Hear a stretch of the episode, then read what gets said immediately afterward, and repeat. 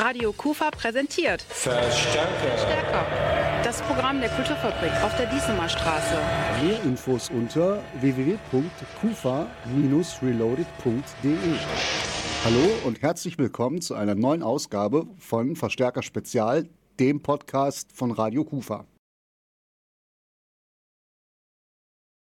Am 22. Mai heißt es bei uns hier in der Kulturfabrik Krefeld aus dem Bauch heraus. Das ist der Titel eines wirklich sehr lesenswerten und interessanten Buches über Mutterschaft. Geschrieben hat es Jana Heinecke.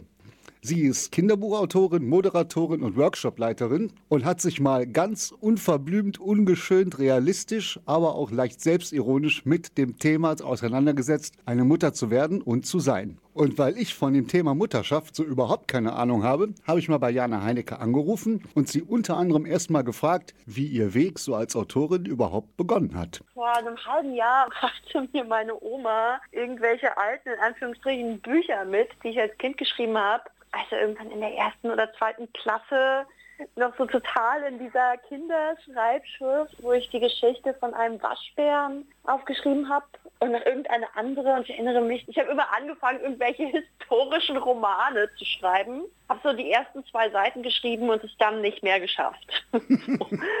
genau, als Kind einfach sehr gerne so Abenteuergeschichten gelesen und das dann so ein bisschen versucht zu kopieren. Naja, und dann habe ich, als ich zum Studieren nach Leipzig gegangen bin, zum ersten Mal von Poetry Slam gehört und fand das Format total cool. Bin dann irgendwann selbst aufgetreten und es hat mir richtig viel Spaß gemacht und kam gutes Feedback. Ja, und dann dachte ich, das will ich machen und habe mich dann ähm, beworben am Literaturinstitut in der Schweiz. Und dort habe ich studiert und äh, der Rest ist Geschichte. Wenn du richtig Bock auf Lesen hast und dann vor der Wahl stehst, ein klassisches gedrucktes Buch oder ein E-Book? Gedrucktes Buch, absolut. Es braucht irgendwie die Haptik. Ich will das Gefühl haben, mir Eselsohren reinzumachen oder mit Bleistift was zu unterstreichen. Ich weiß, irgendwie kann man sich auch in Kindle irgendwas markieren und findet es im Zweifelsfall auch viel schneller wieder. Und ich kenne die ganzen praktischen Vorteile, aber äh, nee, ich will den Geruch von gedrucktem Papier.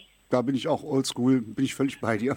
Sprechen wir über ein aktuelles Buch. Aus dem Bauch heraus. Da geht es um Mutterschaft und wer das Buch noch nicht kennt, ist das jetzt der 999. Ratgeber für angehende Eltern? Also das finde ich eine spannende Frage, weil witzigerweise landet mein Buch bei Elternschaftsratgebern. Ganz, ganz oft, wenn ich in den Buchladen komme, steht es bei Elternschaftsratgebern. Und das ärgert mich immer so ein bisschen, zum einen, weil das einfach kein Ratgeber ist, sondern es ist eine Mischung. Also ein, ich würde sagen, es ist ein sehr persönlicher Essay, wo ich meine persönlichen Erfahrungen rund um das Mutterwerden eben verknüpfe mit gesellschaftlichen Komponenten, mit gesellschaftlichen Gegebenheiten, aber auch so mit wissenschaftlichen Erkenntnissen, die es zum Teil noch gar nicht so lange gibt und da einfach versuche, so, so ein Rundumbild zu zeichnen davon, was es jenseits dieses sehr rosa gefärbten Muttermythos bedeutet, einfach Mutter zu werden. Und andererseits fand ich die Frage aber auch spannend, weil was sind denn das eigentlich für Bücher, wo Elternschaft Ratgeber oder besser noch Mutterschaftsratgeber draufsteht. Da geht es ja in den meisten Fällen um die Erziehung des Kindes.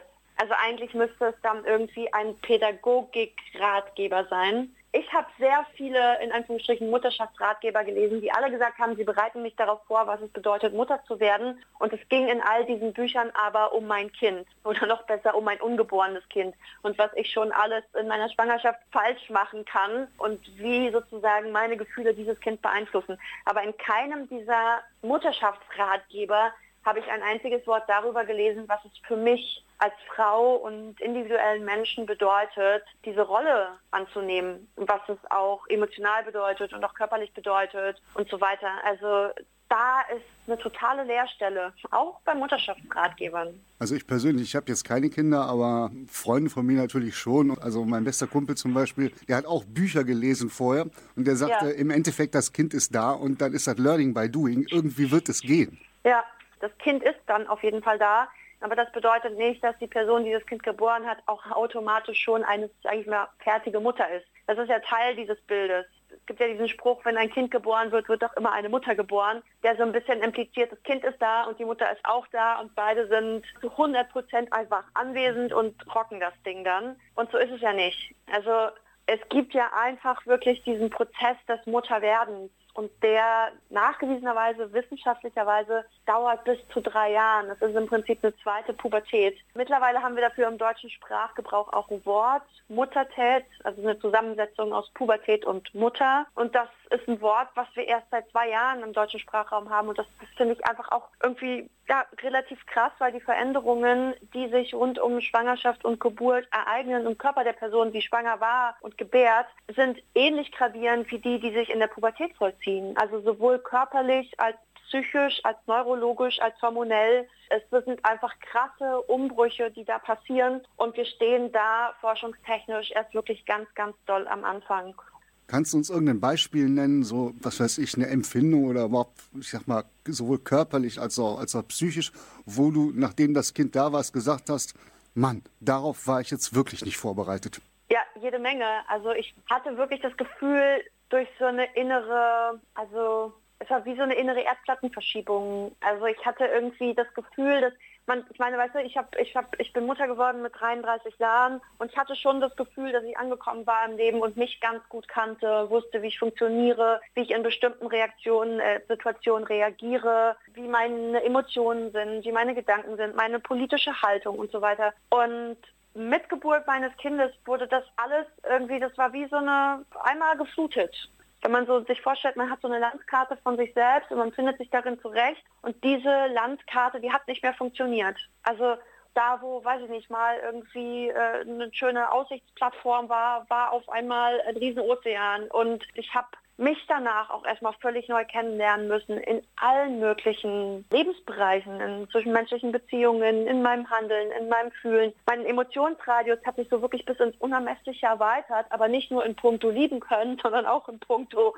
Wut und Verzweiflung und Trauer und es ist einfach so alles wahnsinnig intensiv gewesen ich muss sagen, ich habe jetzt auch ein paar Sachen erfahren, wo ich sage, wow, da sollte ich mich vielleicht mal hinsetzen und mich da auch mal drüber informieren, weil war mir nicht bewusst. Das heißt, ich meine, da ist viel Wissenschaft bei, das ist auch sehr persönlich, was du machst. Kann man sowas in, ähm, ich sag mal, in einer Form servieren, dass das kurzweilig ist? Oder ist dein Auftritt dann bei uns eher schon, naja, ich will nicht sagen, eine Vorlesung? Wie schwer fällt dir das, so wirklich auch ernste und, und wichtige Themen zu nehmen und trotzdem zu sagen, Leute, das kriegen wir alles hin, das, das, das macht Spaß?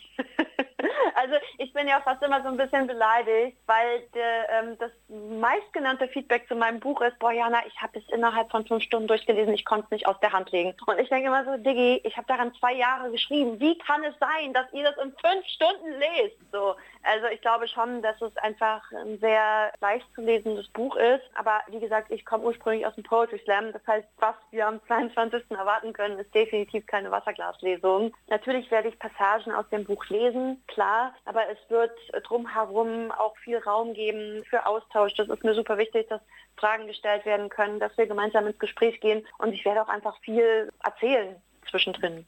Natürlich auch in Bezug auf das Buch, natürlich auch zum Thema, aber eben frei gesprochen und von der Leber weg, sage ich mal, aus dem Bauch heraus sozusagen. Und äh, ja, bisher waren die Lesungen alle eine sehr, also intensive Erfahrungen. Die Leute haben viel gelacht, sind aber auch Tränen geflossen. Es gab danach noch wirklich lange Gespräche im Anschluss. Also, ähm, und mir hat es bisher auch immer sehr viel Spaß gemacht und ich denke, das wird am 22.05. in Krefeld dann auch auf jeden Fall so sein. Davon gehe ich aus.